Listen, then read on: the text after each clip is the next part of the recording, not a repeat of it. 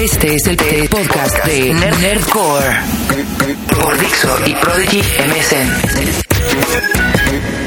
It's great entertainment, thrilling entertainment. It's the inside story, packed with drama, of the struggle to solve the problems of supersonic. Man. ¿Qué tal? Bienvenidos a una emisión más de Nerdcore. Este es el segundo episodio del podcast dedicado a tecnologías, gadgets, videojuegos y todo lo que un geek o nerd le puede interesar. Eh, yo soy Akira, Oscar Yasser Noriega y me encuentro con Leo Lambertini. ¿Cómo estás? ¿Qué tal? ¿Todo bien? Semana agitada, pero bien. Semana agitada. Semana agitada, así como que arrancó on speed. De hecho, sí. Y, si no, pregúntale a la gente de Yahoo. Exactamente, que al ratito vamos a platicarles un poco de eso. Pues vamos a arrancar con, con el podcast, eh, sobre todo hablando un poquito de los comentarios que recibimos en las diferentes páginas web en donde se está distribuyendo este podcast. Eh, como bien saben, estamos publicando el podcast evidentemente en Dixo primero, es la raíz de de toda esta distribución y a partir de ahí está distribuido en algunos otros blogs como es eh, mi caso personal, el caso del blog de Leo y también eh, lo pueden encontrar en la página de Atomics, en la página de Sputnik y bueno pues vamos a leer un poquito sobre los comentarios que ustedes nos hicieron favor de mandar.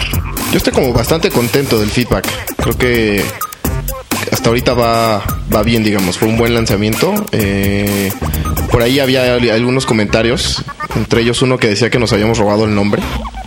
Pero, ¿por qué no, no, explicas un poco de eso? Bueno, la, razón por la cual escogimos el nombre Nerdcore tiene más que ver con el género musical.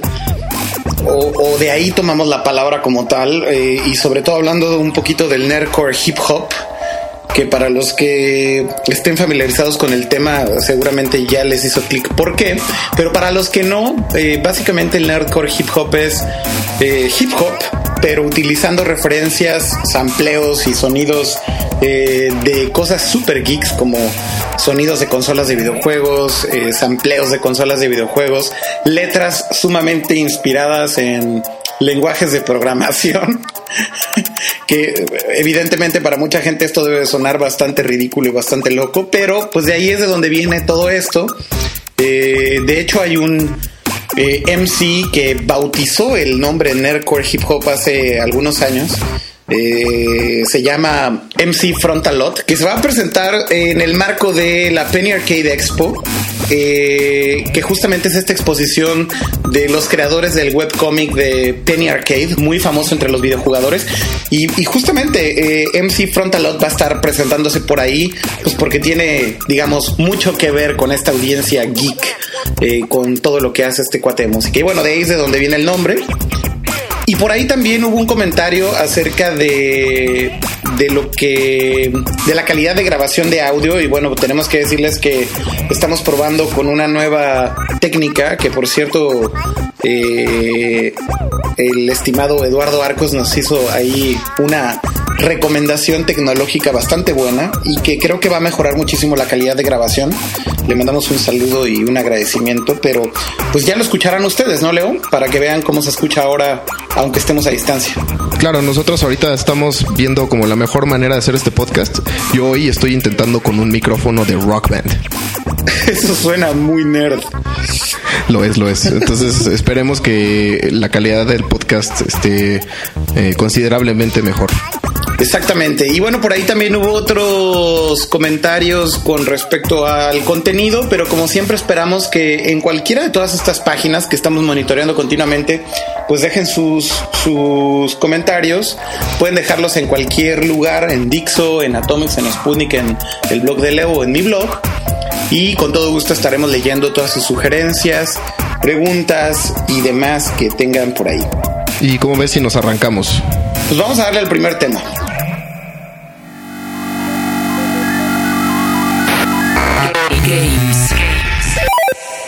Pues bueno, vamos a empezar con este tema del Wii Fit, eh, este juego de Nintendo que se acaba de lanzar en América, se está lanzando también en México, por supuesto, y que tiene ya algunos meses en Japón, se lanzó desde finales del año pasado. Y sin lugar a dudas es uno de los juegos que Nintendo eh, está apostando a que sigan eh, creando esta tendencia de que gente que no era videojugadora encuentre una buena excusa para hacerse de un Wii y en este caso ponerse a hacer un poquito de ejercicio. ¿Cómo ves Wii Fit, Leo? Pues yo creo que definitivamente es el, tipo de, de, juegos que, que, hacen del Wii el éxito que es. Eh, creo que es el tipo de títulos, vaya, que llaman la atención eh, de la gente de mayor medida, ¿no? Más que cualquier título, digamos, más común de videojuegos como podría ser un, no sé, un Dragon Ball o algún, no sé, el Mario Party y esas cosas, a pesar de que son muy vendidos, sobre todo el Mario Party, eh, creo que el, el, Wii Fit es de esos juegos que hacen la diferencia. Yo me acuerdo hace poquito que te fui a visitar a Japón, eh, durante el tiempo de estancia que estuve ahí en Akihabara. Ajá.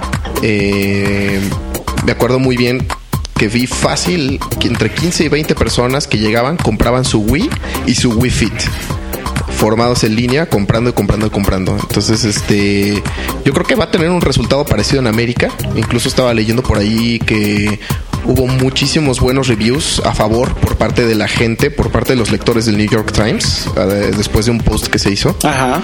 Y incluso hubo reviews por parte de de, de, ¿cómo se llaman? De los entrenadores personales y de gente que está dedicada a la salud. Y a pesar de toda la discusión que hay alrededor del Wii Fit y de que si sí hace ejercicio y que si no hace ejercicio y que no sé qué, esta, este, este entrenador personal decía pues que sí, o sea que sí haces un ejercicio, digo, no es un sustituto de ejercicio, pero que sí haces ejercicio, ¿no? Pero yo creo que pues, tras estos reviews definitivamente va a ser un hit en América tanto como lo fue en Japón. Yo también creo que, que tiene un gran potencial, sobre todo pensando en que es un juego sumamente amigable y cuando la gente lo ve por primera vez y se dan cuenta que no tienes que utilizar un control normal de una consola de videojuegos para jugar, sino utilizar esta eh, tabla que pones en el piso que se llama Balance Board, básicamente eh, mucha gente le interesa, ¿no? Porque es muy intuitivo, no tienes que saber mucho de videojuegos para poder disfrutar del juego. Y como bien decías, eh, y en su momento inclusive creo que yo también hice un post por ahí en mi blog, no es un sustituto del ejercicio y para nada Nintendo hizo esto con eso en mente. Me parece que no debemos de olvidar que sigue siendo un software de entretenimiento en donde básicamente tienes la uh, posibilidad de hacer cierto tipo de ejercicios y entrando un poquito en detalle en el juego, eh, tienes, por ejemplo, un modo de entrenamiento en donde pues, te pone a hacer lagartijas, te pone a hacer eh, abdominales utilizando el board. Y evidentemente sí estás haciendo ejercicio. O por ejemplo también eh, yoga, en el caso de las mujeres, que me parece que es muy popular. Creo que también es bastante obvio que todo lo que hagas con referente a estas poses de yoga y demás, por supuesto que tu cuerpo se está ejercitando. Pero creo que siguen diciendo que no es un sustituto porque de pronto mucha gente pensó que esto era como una especie de gadget de estos de los que venden a las 3 de la mañana en infomerciales para hacer ejercicio en tu cuarto, ¿no es así? Sí, pero en efecto yo ahí lo que creo que faltó un poquito es como, y bueno, y de hecho no faltó tanto porque ahorita obviamente con, con, la prensa Nintendo se está encargando de esto, pero de dar a conocer realmente todas las funcionalidades que tiene el juego. O sea, una vez que te enteras de que hay como lo como dices ahorita, ejercicios de lagartijas o ejercicios para que aprendas a pararte bien, ¿no? Tu, para corregir tu postura uh -huh. y detalles como estos. En el momento en el que la gente se entera de esas cosas, es cuando realmente se aprenden o cuando realmente se animan a, a, a entrarle al Wii Fit. Eh, y creo que no hubo mucho labor de como de pre publicidad o de pre no sé cómo llamarle como pre campaña ¿no? de, estas, de estas opciones, pero pero donde sí la hubo es a partir de las conferencias de prensa que ha estado dando Nintendo en América. Se han encargado de, explicarle muy bien a la, prensa, ¿no? Cuál es la finalidad del juego, cuáles son las opciones que tiene, para que en sí la prensa sea la que haga como esa, esa chamba. Esa labor. Pues sí, definitivamente es un juego que, eh, sobre todo en las audiencias más casuales, eh, estará generando mucho ruido y seguramente se convertirá en algo muy popular. Y esto que mencionabas que, pasa en Japón, es algo que sigue pasando hoy en día, por increíble que parezca, a una seis meses prácticamente que el juego se lanzó.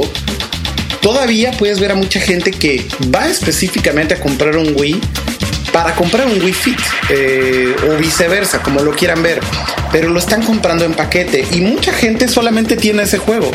Eh, recordemos que en Japón el Wii no viene con ningún juego, no está incluido Wii Sports como, como lo estuvo en, en América en el lanzamiento.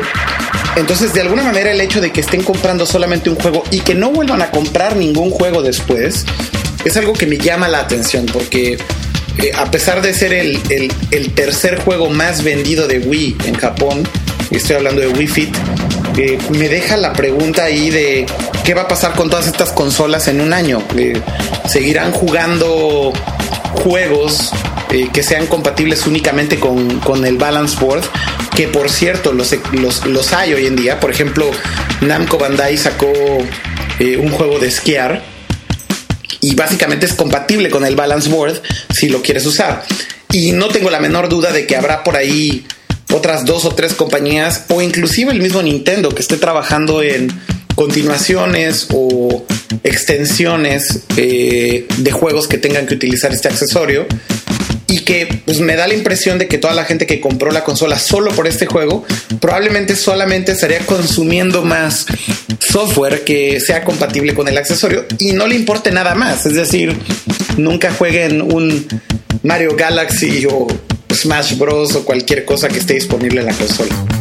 Claro, incluso hasta podría como sonar un, como un buen tip para Nintendo y probablemente haya siguientes ediciones de del juego, ¿no? O sea, del Wii Fit, pues un Wii Fit 2 con, no sé, nuevos deportes, nuevas acciones, nuevos ejercicios. O sea, definitivamente creo que hay un mercado, como dices, muy grande de gente eh, que compró exclusivamente la consola para este juego. Y aquí la pregunta abierta sería si la gente en México crees que vaya a hacer exactamente lo mismo.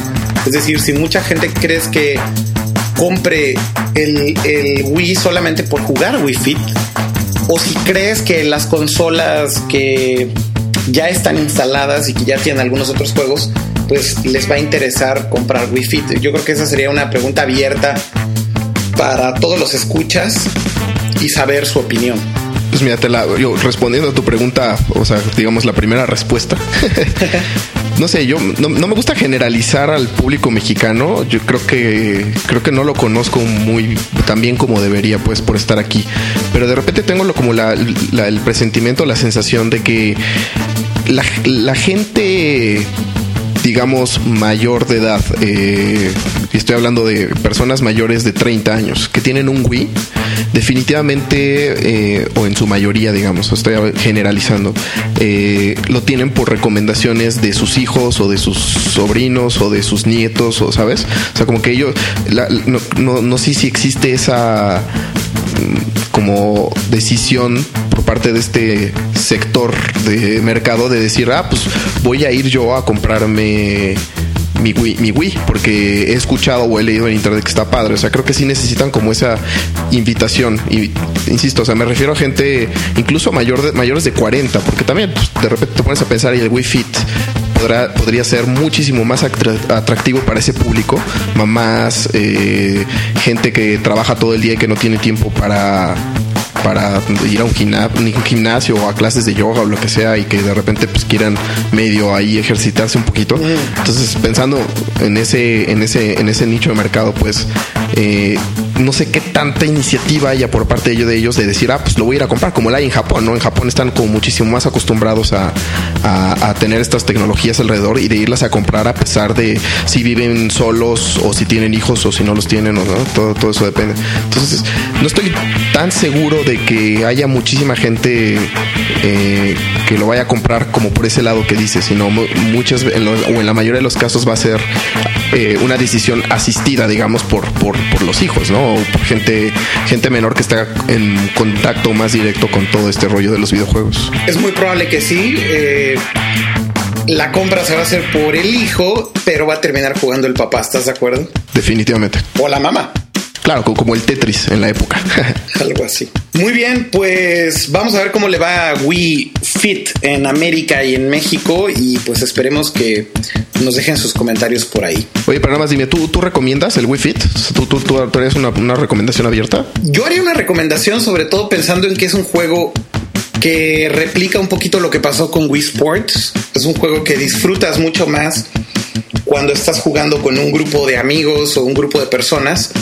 En varias ocasiones he tenido por aquí eh, invitados en mi casa y hemos puesto el Wii Fit y es increíble ver la reacción, sobre todo las mujeres. Eh, eh, chavitas que a lo mejor sí tienen contacto un poquito con los videojuegos, pero aún así se sorprenden y, y puedes darte cuenta que es tan intuitivo y es tan sencillo jugar que logra su cometido y se vuelve un juego súper social. Por, por, definirlo de alguna manera. Entonces yo creo que para ese tipo de cosas podría ser interesante y recomendable para mucha gente.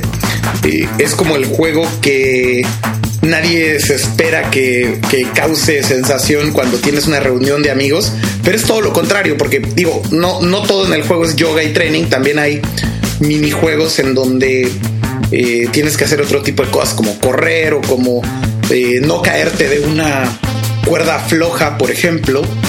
Eh, entonces es divertido también, ¿no? Todo ese ejercicio.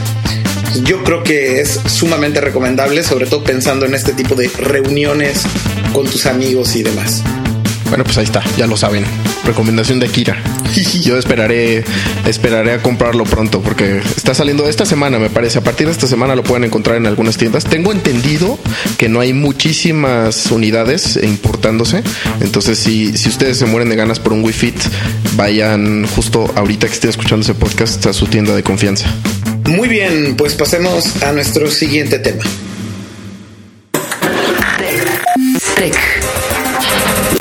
Bueno, pues a pesar de que en el feedback del podcast pasado algunos de ustedes se quejaban de que cómo es posible que pudiéramos hablar 20 minutos sobre el iPhone y el iPhone nada más. Eh, queremos complementar un poquito sobre los rumores de los que habíamos estado hablando. Y eso es porque durante la semana eh, pasada y el cacho de esta, eh, se confirmó a medias, digamos, se confirmó que el iPhone sí se va a, sí se va a presentar en en el World Wide Developers Conference de este año. Eh, y digo más o menos porque el blog, que en este caso es Gizmodo, da referencia a que alguien cercano al proyecto del iPhone 3G eh, pues, lo está confirmando, pero pues, ese tipo de cosas realmente nunca las podemos saber, sobre todo de una compañía como Apple, ¿no? Sí, sobre todo de una compañía como Apple, pero eh, pareciera ser que esta información es, es, es real o por lo menos la fuente que está citando aunque es anónima este blog, es bastante fidedigna, sobre todo porque hablan inclusive de los detalles de lanzamiento, por ejemplo, del iPhone en España, en donde se menciona que justo después del World Developers Conference, uh, del Worldwide Developers Conference, van a lanzar el iPhone al mismo tiempo que se abra una tienda, en este caso en España, de Telefónica, una especie de flagship store o una tienda central de Telefónica y que coincide con la fecha de lanzamiento del iPhone. Eh, eh, esto lo veníamos platicando y creemos que es bastante relevante eh, para que sean 35 minutos de tema del iPhone en total, porque creemos que tan pronto se ha anunciado en este evento, muy probablemente también en México sepamos ya una fecha definitiva de lanzamiento y también en Japón, de hecho, parece que tan pronto se confirme por ahí, pues finalmente se sabrá cuál es el carrier que en Japón lo distribuirá, que todo el mundo sigue pensando que es eh, Entity Docomo. Y vamos a ver qué, qué sucede con eso. Pero básicamente para complementar era pues justamente lo que mencionaste, parece que ya se confirmó que el teléfono va a estar disponible prácticamente de manera inmediata después del evento, probablemente una semana después, probablemente un día después.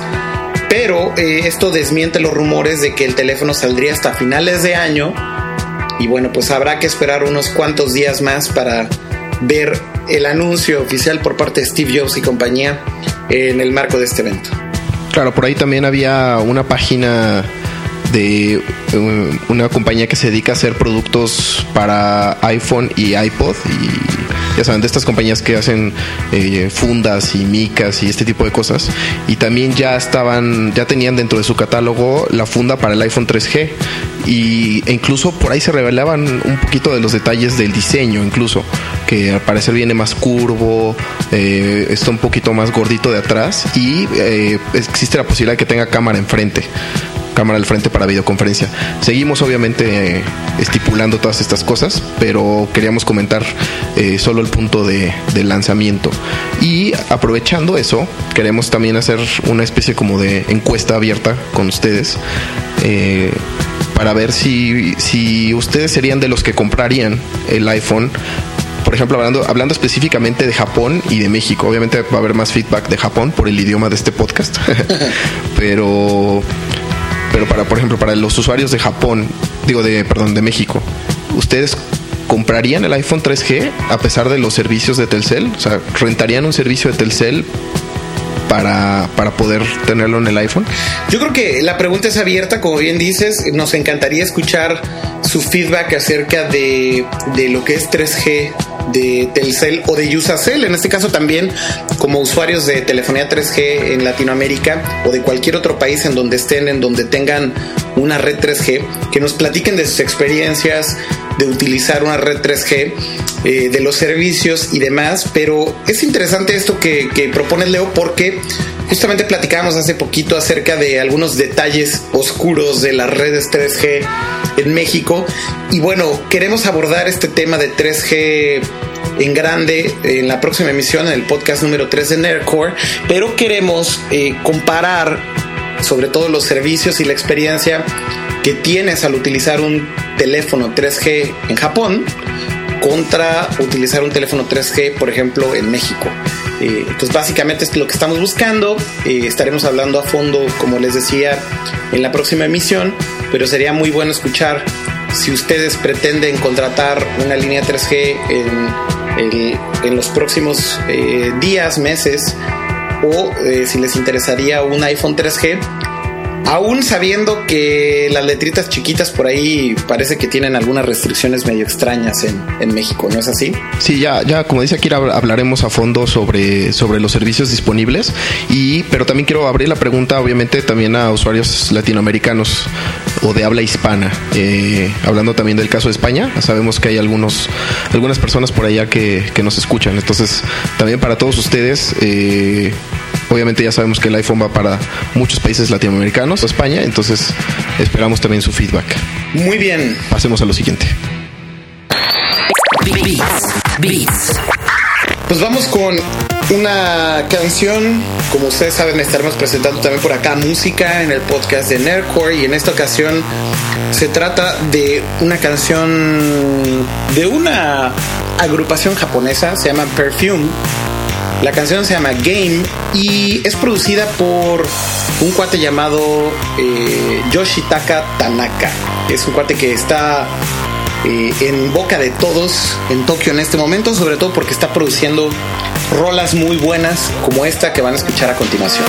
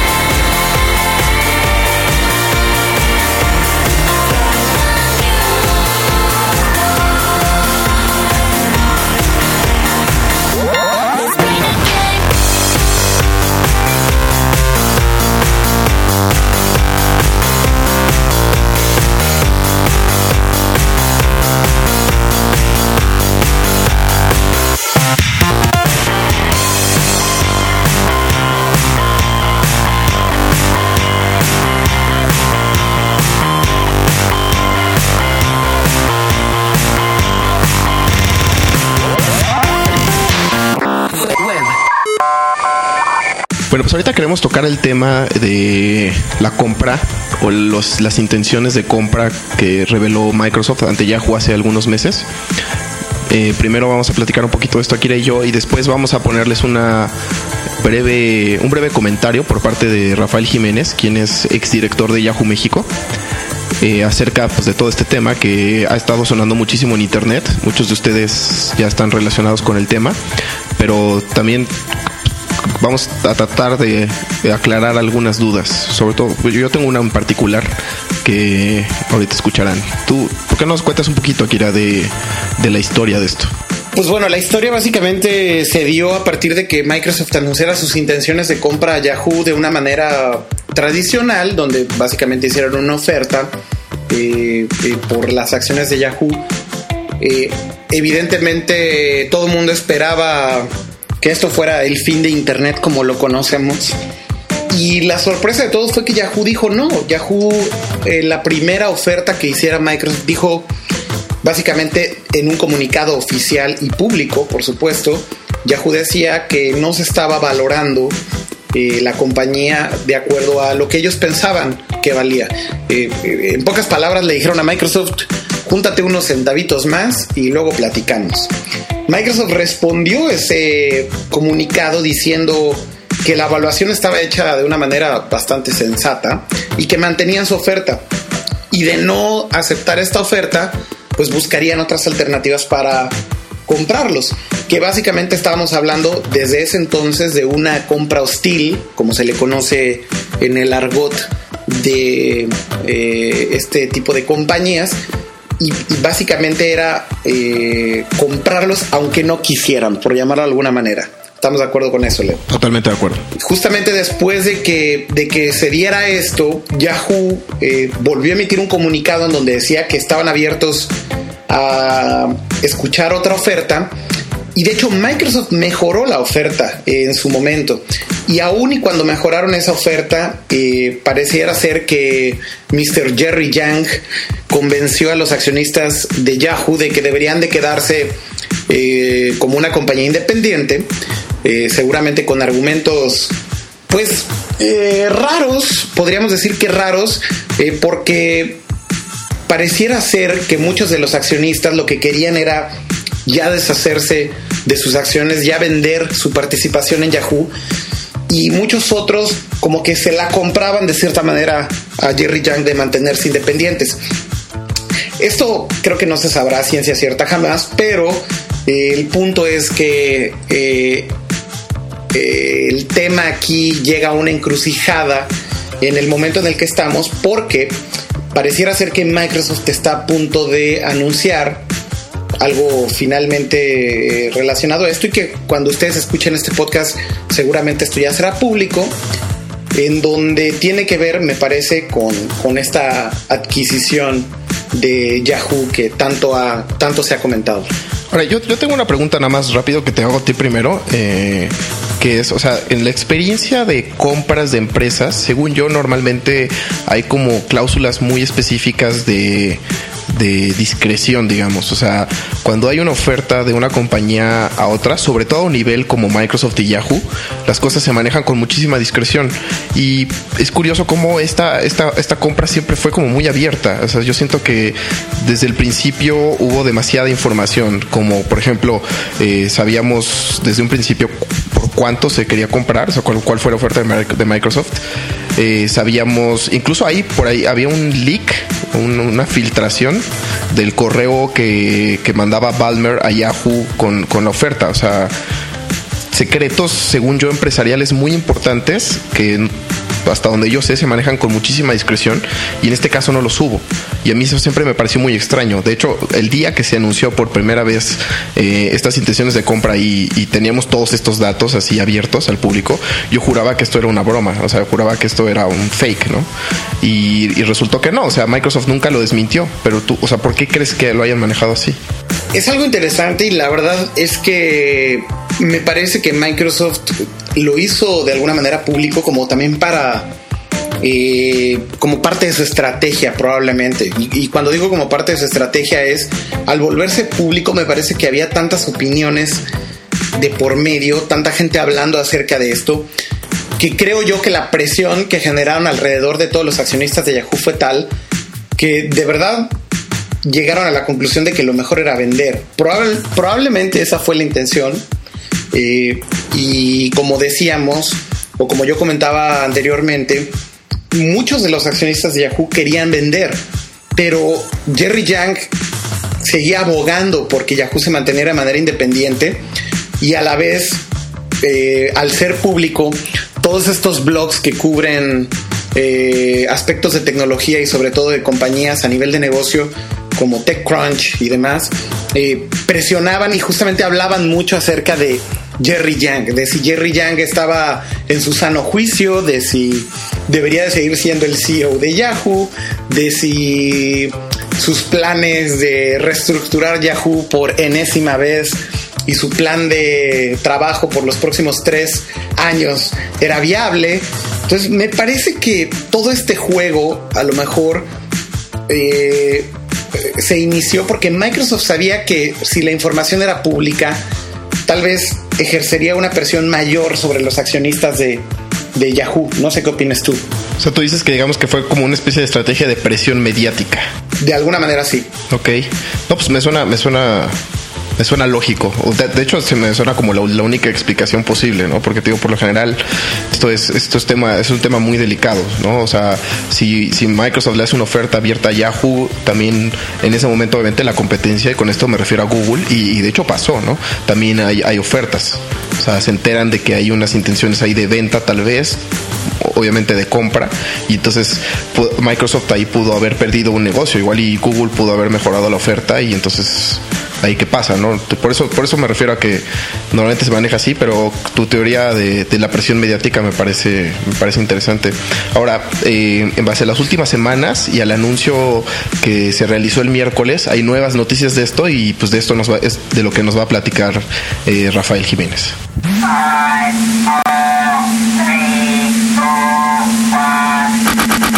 Bueno, entonces como les decía, estamos aquí con Rafael Jiménez, él es exdirector de Yahoo México y nos va a platicar un poco, o sea, ya les dijimos un poco cómo es el background y las cosas que ya sucedieron en cuanto a esto de eh, deal Microsoft Yahoo y ahorita vamos a platicar un poco del futuro y de lo que está pasando ahorita.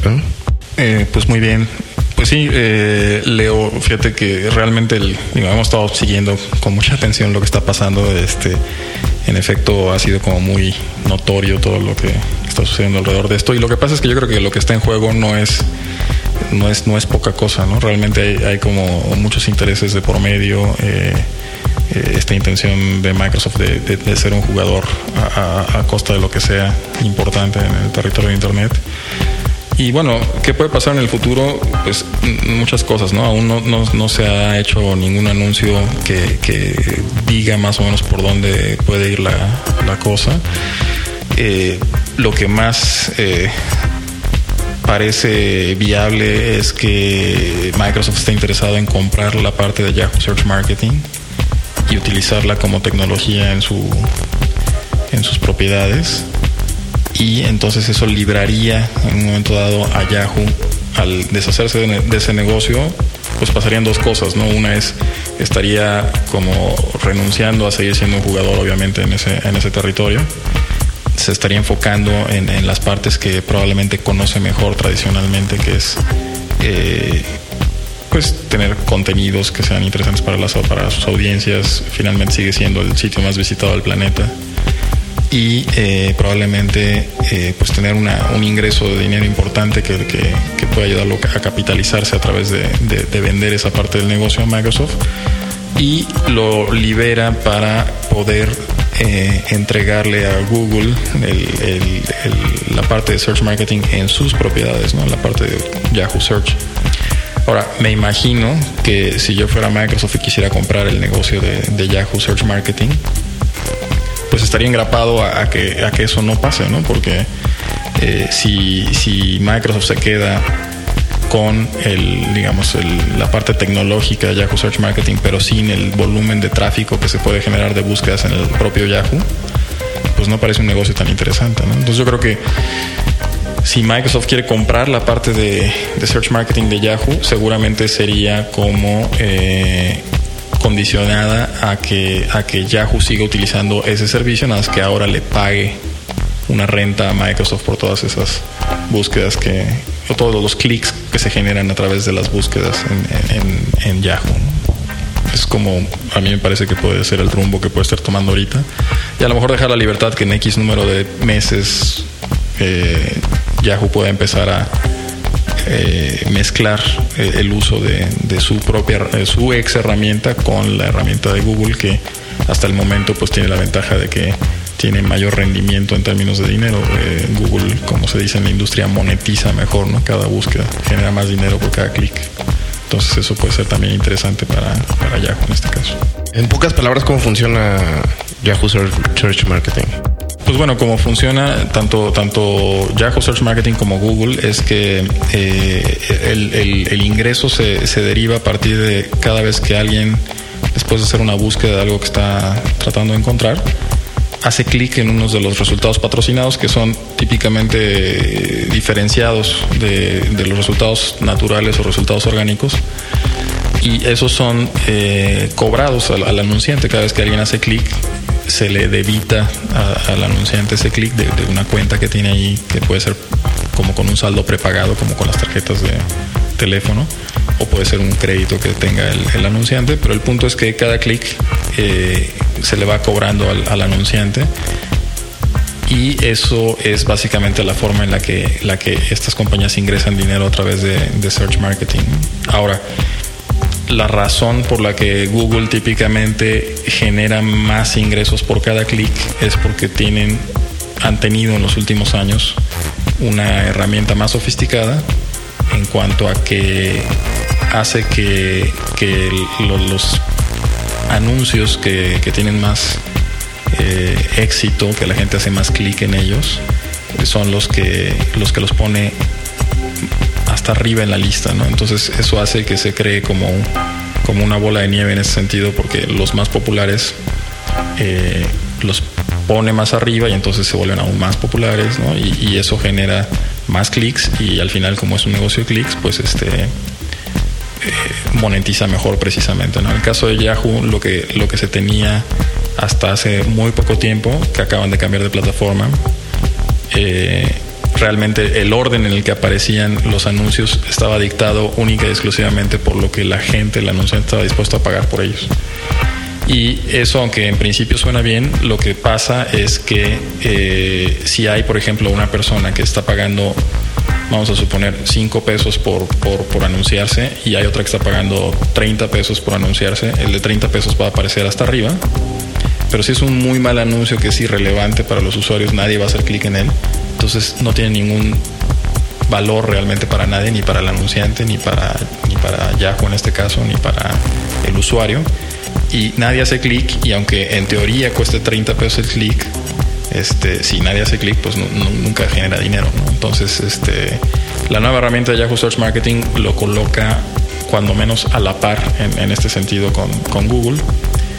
Pero seguramente hay una serie de, otros este, elementos que están jugando en hacer que, Google siga siendo eh, más rentable por búsqueda. Entonces, eh, en, pocas palabras, pues es, así como funciona y esa es una de las razones por las cuales Google tiene como ventaja en, términos de no nada más del número de usuarios que utilizan el servicio de búsqueda de, Google, sino que además por cada persona que, hace clics este, tienen un rendimiento superior que se tiene en, cualquier otro portal.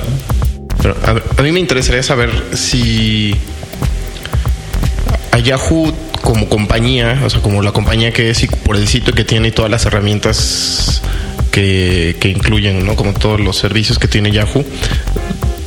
En ningún momento me pareció que fuera una compañía que necesitara del apoyo de Microsoft o que alguien viniera a comprarlas o que se fusionara con alguien. O sea, yo siempre lo vi como una compañía, digamos, autónoma. Entonces, no sé si al momento en el cual se pone todo esto en la mesa, o sea, realmente vale la pena para Yahoo hacer este tipo de alianzas o o, realmente no es necesario, simplemente es un rollo ahí como de Sí, bueno, pues básicamente es, justamente un, tema de, cómo funciona el capitalismo, porque en realidad Yahoo es, como mencionaba hace rato, una, eh, el conjunto de propiedades de Yahoo hace que sea el sitio más visitado del planeta.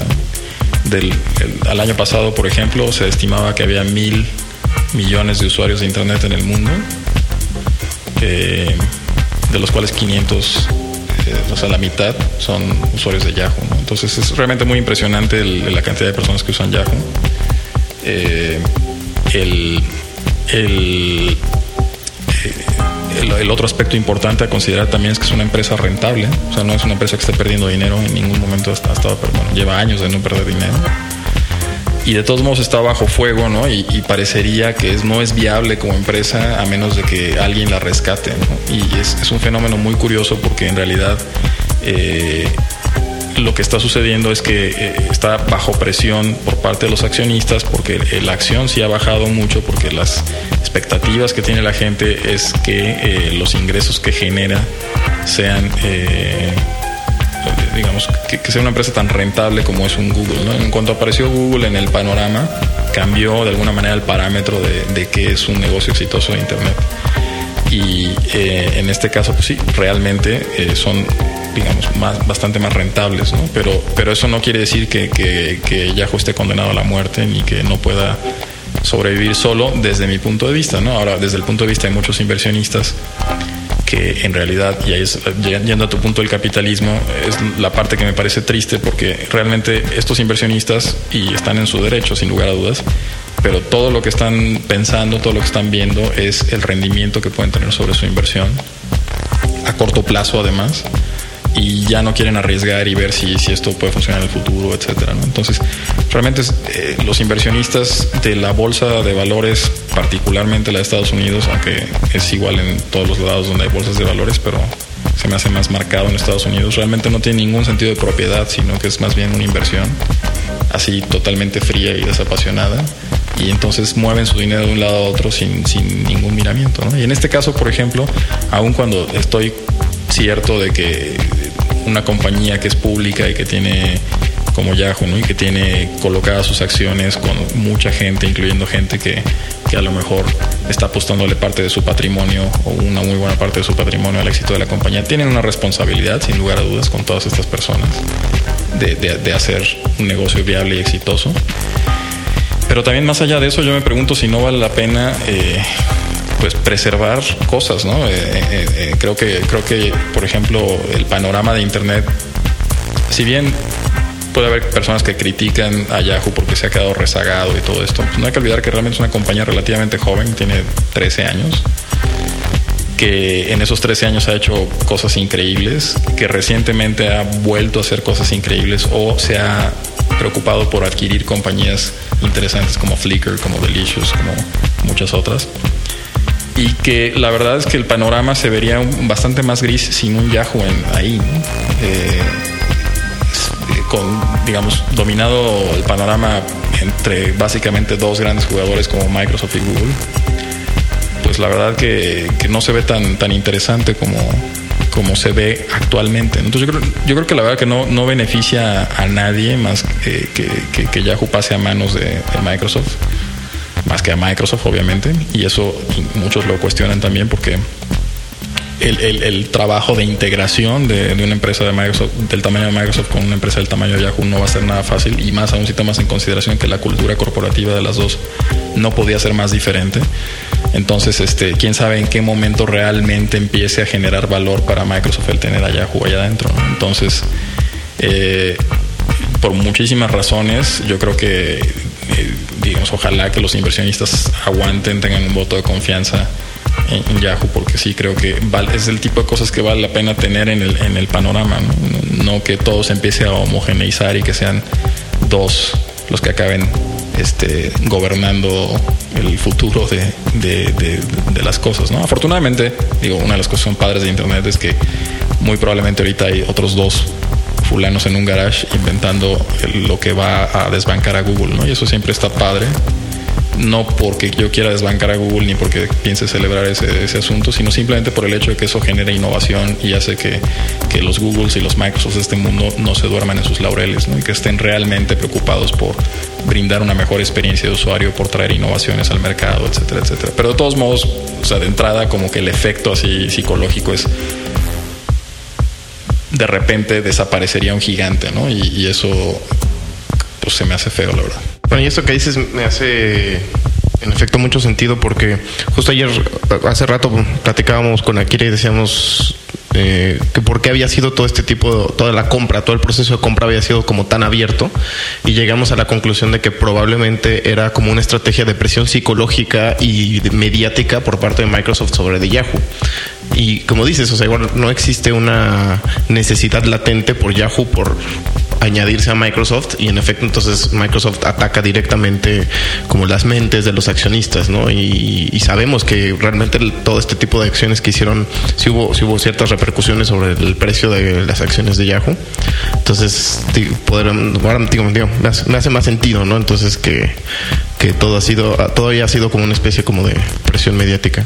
Se supone que para el día que estamos grabando este podcast iban a hacer una un anuncio importante por parte de Microsoft en cuanto al, al, todo este asunto con Yahoo y la verdad es que no hasta ahorita no se ha, sabido nada ya está por acabar el miércoles entonces este estaremos al pendiente y si surgen más cosas pues obviamente lo vamos a, a comentar en el podcast. Eh, le agradecemos a Rafa por habernos acompañado y continuamos bueno, si ustedes están interesados en, en, este tema de la compra de Microsoft Yahoo, eh, les recomiendo que le echen una oída al podcast de This Week in Tech correspondiente a eh, la semana anterior a la publicación de este podcast porque hay una plática muy interesante, un poco larga, como de media hora, 40 minutos, entre Leo Laporte, eh, Jason Calacanis y unos cuantos nerds más acerca de si realmente le conviene a Yahoo o no eh, ceder ante todo este asunto con Microsoft. Eh, obviamente está en inglés, entonces si, si dominan el idioma, se los recomiendo. Échenle una oída y vamos con el siguiente tema. Pues el siguiente tema tiene que ver también con web y justamente esta semana estaba por ahí yo eh, posteando en mi blog acerca de una entrevista que realizó Wired Magazine, eh, la revista Wired que muchos de ustedes conocen y que se puede conseguir prácticamente en cualquier lugar del mundo. La entrevista la hizo una chavita ahora muy famosa que se llama Lisa Katayama, acaba de publicar un libro que se llama Urasawa eh, y que básicamente son como tips de la vida diaria japonesa que pueden ser aplicados eh, a tu vida diaria, por llamarlo de alguna manera. Y ella está escribiendo continuamente artículos de la sociedad japonesa en esta revista Wired. Y en esta ocasión entrevistó a un dude que se llama Hiroyuki Nishimura, que seguramente muchos ahorita están pelando los ojos preguntándose quién es esta persona.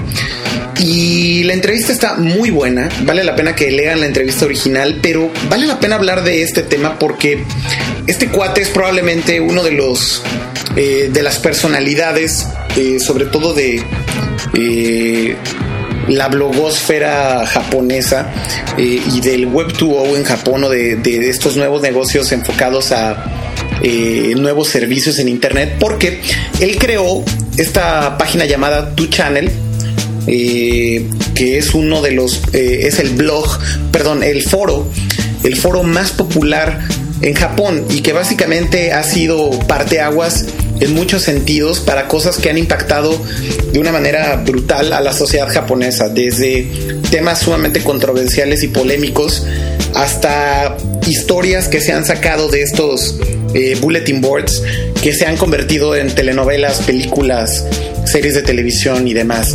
Eh, básicamente este sitio eh, es un foro en donde tú puedes llegar y comentar sobre cualquier tema, pero no necesitas registrarte y lo puedes hacer de manera completamente anónima. Eh, es algo bastante interesante porque eh, por esta razón se ha vuelto tan abierto y tan directo el tipo de conversaciones que puedes encontrar por ahí que inclusive hay gente que ha demandado al sitio. Eh, se dice que hoy en día Nishimura ha perdido demandas multimillonarias y de hecho en la entrevista acepta que ha perdido muchas demandas eh, por, este, por este foro. Porque justamente mucha gente está en desacuerdo con que sea tan abierto. Es un, es un foro en donde prácticamente no existen reglas de ningún tipo y en donde tampoco existe moderación prácticamente de ningún tipo. Es algo bastante interesante porque me pareciera ser que eh, este tipo de servicios o este tipo de blogs o perdón, este tipo de foros no existen como tal eh, en América.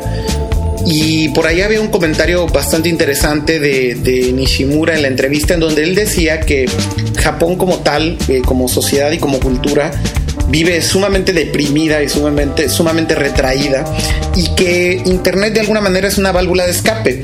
Y esto lo, lo, comentaba un poco basado en lo que es este foro de tu channel, pero también de su nueva apuesta en Internet, que es un sitio que se llama Nico Nico Duga, que es básicamente un sitio de videos, digamos que el contraataque de Japón en un servicio de video contra YouTube en donde no solamente puedes postear un video, sino dejar comentarios encima del video con texto en animación. Es algo bastante raro y que inclusive explicarlo es un poquito complicado, pero básicamente subes un video y cualquier persona puede poner texto encima eh, en todo momento en el video. Entonces puedes estar comentando sobre el video, eh, pero estás viendo el texto animado dentro del video. Es algo bastante interesante. Fíjate que voy a decir una estupidez, pero es como un comentario chistoso. Porque veo un poquito de similitud entre Dixo y esto que comentas, porque obviamente sin el mismo alcance y, en una sociedad que, a diferencia de, lo que opina esta persona, no es una, una sociedad deprimida, pero es curioso que Dixo, o sea, la gente entra a, desquitarse bastante. O sea, la gente aprovecha la apertura que tenemos en cuanto a los comentarios como motivo para ya sabes, como entrar y medio trolear, ¿no? O sea, entrar, patear y salirse corriendo o entrar y eh, insultar y e irse y, o sea, como que ese, ese tipo de, de actividad la vemos muy seguido aquí en Dixo y, pues no ha sido motivo de demandas, pero sí motivo de, inconformidades muy, muy, muy continuamente, porque la, es, en efecto, o sea, cualquiera puede llegar y decir lo que sea, ¿no? Entonces, como tratamos de, mantener este rollo de apertura lo más eh, fidedigno posible, pues, se presta, ¿no? Se presta este tipo de cosas y entonces me puedo imaginar eh, al grado del que estamos hablando con este proyecto, pues ha de ser muchísimo más eh, complicado, ¿no? Pues imagínate que es un, es un foro que lo visitan millones de personas por, semana, que como te decía existen temas de cualquier tipo, en donde inclusive, por ejemplo, se ha dicho que en estos foros eh, imagínate la gravedad del tema, eh, pues mucha gente inclusive lo utilizó como medio para ponerse de acuerdo y hacer eh, suicidios colectivos. no, pues definitivamente el alcance es muchísimo más más importante, pero sí, no, no, me puedo imaginar perfecto así todos los problemas que puede encontrar. Porque curiosamente la gente de repente siente o sea, si le estás dando la oportunidad de comentar o de exponer su opinión o de lo que sea, pues ellos eh, se adjudican el espacio, o sea, ellos creen que el espacio es suyo y a final de cuentas es la intención, ¿no? O sea, la intención es que sí lo sea, pero al momento de que se vuelve su espacio, pues se hace cuenta que están rayando la pared del baño. Entonces, es, como la analogía que continuamente manejamos aquí, ¿no? O sea, eh, eh, vas a un baño público y entonces rayas, ¿no? O sea, rayas la pared y pones váyanse a la verga, ¿no? O sea, es como... Puto, el que lo lea. Puto el que lo lea, ¿no? Entonces es, curioso, ese, ese, ese, ese rollo de apertura que existe en Internet pues va, va, para diferentes lados, ¿no? O sea, es tanto bueno como, como malo. Definitivamente, y, hablando un poquito de esto, muchos otakus seguramente conocen una serie que se llama Densha Otoko, que es eh, justamente esta serie que habla de la historia de un chavito que iba en un tren en Japón, en Tokio, y eh, era un tren que iba eh, vacío prácticamente, iban algunas chavitas sentadas alrededor de él. Y iba por ahí también una persona ahí como medio borracha y empieza a molestar a algunas chavitas. Este, este otaku eh, de Akihabara se arma de valor, se le arma de jamón al, al, al borrachín este que estaba molestando a las chavitas. Las chavitas lo lo defienden, le, piden sus contactos eh, después de que pasa todo esto. Eh, le manda un regalo, una de esas chavitas a su casa y el tipo se enamora de la chavita.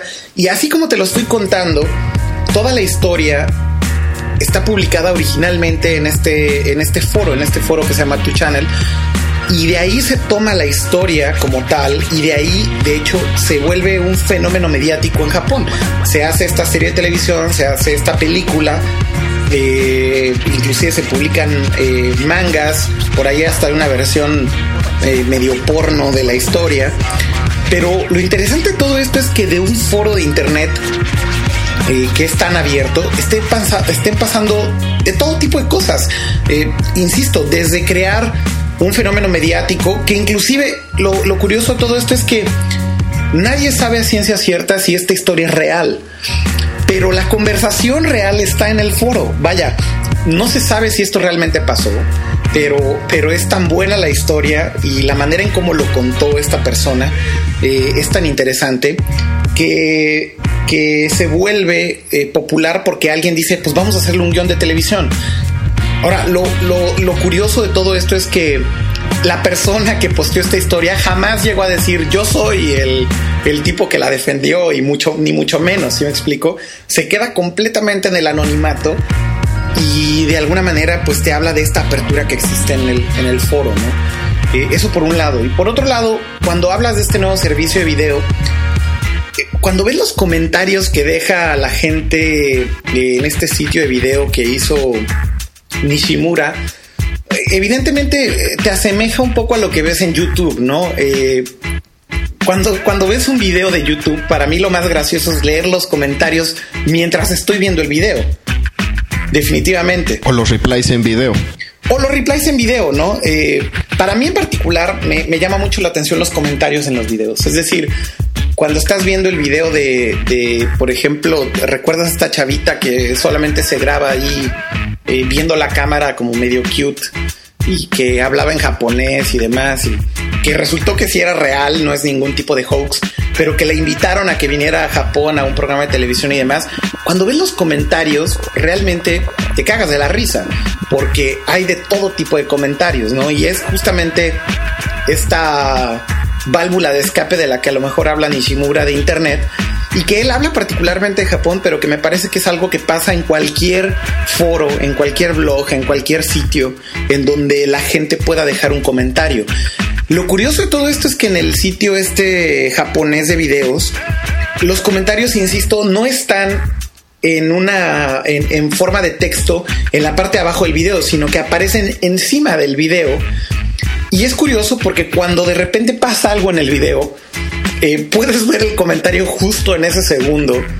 Eh, como con el timing perfecto, como si fueran subtítulos, de alguien diciendo eh, cualquier cosa acerca del video, ¿sí me explico? Pues definitivamente, pues, creo que el, digamos, la repartición o la la manera en la que la información se distribuye en Internet hoy en día es definitivamente tema de estudio, sobre todo con, con redes sociales o de acceso público, donde el contenido es generado por el usuario como, como esto que estamos platicando. Insisto, es tema de estudio, o es, muy interesante, es, es de hecho es una de las razones por las cuales iniciamos Dixo tal cual, ¿no? Eh, nos pareció como eh, eh, el beneficio más grande de este medio, ¿no? Entonces, ha de ser por esto que el Wired entrevistó a Nishimura y entonces, pues, ¿cómo ves, Dude? Sí, me parece que, que habla un poco acerca de lo que pasa localmente en Japón, pero lo puedes comparar definitivamente con lo que sucede en Internet en prácticamente cualquier lugar del mundo, ¿no? Eh, bien lo dices tú, Dixo de alguna manera cumple con esa función de ser un espacio en donde no existe la censura, en donde se ha creado mucha controversia con muchos temas que han posteado ustedes por ahí y que inclusive puedes ver hoy en día todos los posts que están por ahí todavía almacenados. Pero es interesante como, como verlo en la sociedad japonesa, sobre todo porque su aseveración es que eh, definitivamente los japoneses viven eh, deprimidos y retraídos. Y ahí te puedo decir que viviendo acá un tiempo, inclusive mucha gente que yo conozco eh, de poco tiempo, puedo percibir a lo mejor un poco esa sensación de soledad, de depresión, que definitivamente es un shock para nosotros, porque típicamente eh, el, el, mexicano promedio eh, no vive en este estado depresivo de soledad, eh, y mucho menos, ¿no? Eh, somos mucho más abiertos, somos mucho más uh, alegres en general y vemos la vida de una manera mucho más sencilla, por decirlo de alguna forma. Y me parece que es algo digno de análisis también, como comparativamente cómo se comporta la gente en Internet en Japón y cómo se comporta la gente en Internet en México, ¿no? Claro, igual, incluso por ahí podríamos explicar un poco el, éxito de los MMORPGs o los eh, juegos de rol eh, en línea para, para las masas. este, donde en Japón realmente son un éxito. Hay muchos, muchos juegos muy famosos. Eh, que tienen miles y miles y miles de visitas y en México la verdad es que pues, probablemente el único que tengamos eh, como ejemplo de popularidad podría ser este World of Warcraft, ¿no? Claro, hay un poquito, eh, podría ser también una diferencia notable. Yo creo que sobre todo porque aquí también la industria de videojuegos, como sabes, es mucho más grande y la penetración por lo tal, pues... Eh, eh, llega a un mercado mucho más abierto, no mucho más preparado para este tipo de contenidos. Claro, pero también la, la, digamos la ¿cómo se llama? el, el, tipo de hábitos que la gente tiene en línea en efecto hacen más sentido en Japón para un, para un juego como este tipo porque requiere obviamente de muchísima eh, convivencia con, con otras personas lo cual compensa un poco este lado que decimos de que la gente allá es, solitaria y obviamente también lo que dices, ¿no? O sea, la afinidad que tienen con, con, los videojuegos. Definitivamente. Pues es interesante y vale la pena que lean la entrevista completa. Eh, por ahí se mencionan algunas otras cosas, pero si les interesa saber qué es lo que está caliente eh, con respecto a sitios web desarrollados en Japón con fines de red social o con fines de entretenimiento, pues definitivamente es una pieza que vale la pena que lean. Eh, les platiqué por aquí de estos dos sitios que son como los más representativos de Nishimura, pero eh, vale la pena que lo vean también por ahí porque pueden encontrar algunos detalles curiosos acerca de cómo está funcionando la blogosfera en general en Japón, qué tipo de blogs son los más populares, en donde me llama la atención que justamente los blogs más populares en Japón son de chavitas, talentos, se les llama aquí, que eh, contratados por agencias les piden que pongan fotografías de ellas cuando están en su casa, fotografías de sus mascotas, fotografías de eh, su última moda eh, que tengan en su closet, cosas bastante curiosas que definitivamente me parece que son muy locales, ¿no? Es interesante ver cómo estos blogs son tan populares y darse cuenta de que pues los japoneses están buscando más entretenimiento en internet que otra cosa, ¿no? Claro, y si les interesa también lo, de lo que habla Kira, o sea, la popularidad de los blogs en Japón, también una buena referencia sería tecnorati.jp eh, en vez de .com, tecnorati.jp, que es, es la versión eh, japonesa de Tecnorati, donde pues obviamente podemos ver como los trends, ¿no? Las, las eh, tendencias más claras que hay sobre lo que se postea y de, lo, de sobre lo que se habla por allá. Exactamente.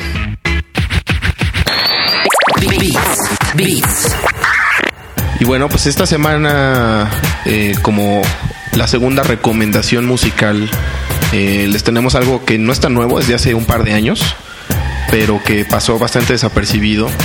Y estoy, les estoy hablando de Out Hot. Eh, la información va a estar obviamente en el post que acompaña este podcast, pero es básicamente es la banda eh, alternativa, digamos, o el proyecto alternativo de muchos de los miembros de Chick Chick Chick, son de New York y sacaron este disco desde el 2005, se llama Little Never Speak of It Again, eh, un poquito apadrinado por James Murphy, el reconocido productor y creador de LCD Sound System. Sound System. Y la canción con la que los dejamos se llama It's For You. Eh, este fue la segunda edición del podcast de Nerdcore. ¿Qué, ¿Qué, puedes añadir? Pues nada, solamente despedirnos. Gracias por escuchar este podcast. Seguimos esperando sus comentarios en cualquiera de los sitios. Y nos escuchamos en la emisión número 3 con más información eh, para usted. Un saludo a todos y muchas gracias. Bye.